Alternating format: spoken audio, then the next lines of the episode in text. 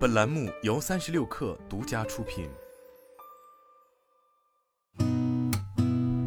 八点一刻，听互联网圈的新鲜事儿。今天是二零二三年九月十三号，星期三，早上好，我是金盛。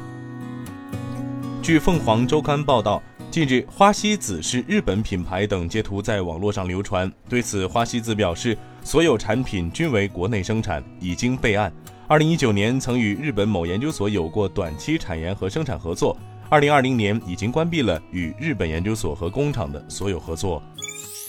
据天津市文化和旅游局九月七号至十号周杰伦嘉年华世界巡回演唱会天津站在天津举办，平台数据显示。演唱会总计观众人数十八点五万人次，其中本地观众占比百分之三十八，外地观众占比百分之六十二，累计综合消费带动超过三十亿元。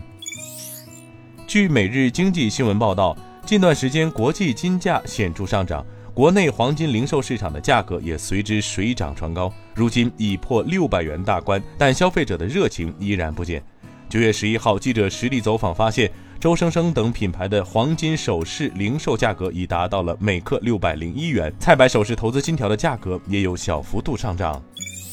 三十六氪获悉，阿里巴巴集团新任 CEO 吴永明昨天发布全员信，宣布确立两大战略重心：用户为先，AI 驱动。这是吴永明九月十号上任后第一次全员沟通，明确了阿里面向未来战略重点方向和行动指南。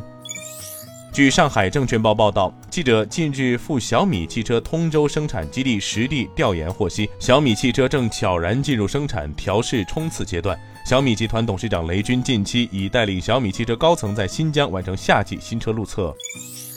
据新浪科技报道，高通公司九月十一号宣布，将为苹果 iPhone 手机提供五 G 调制解调器至二零二六年。该消息推动高通盘前涨超百分之五，苹果盘前涨超百分之一。华尔街分析师和高通高管此前曾表示，预计苹果将于二零二四年放弃高通，开始使用自家研发的五 G modem。据新浪财经报道，特斯拉 CEO 埃隆·马斯克在回应一条有关大众汽车集团负债超过四千亿欧元的帖子时表示，一场大清算即将到来。今天咱们就先聊到这儿，我是金盛八点一刻，咱们明天见。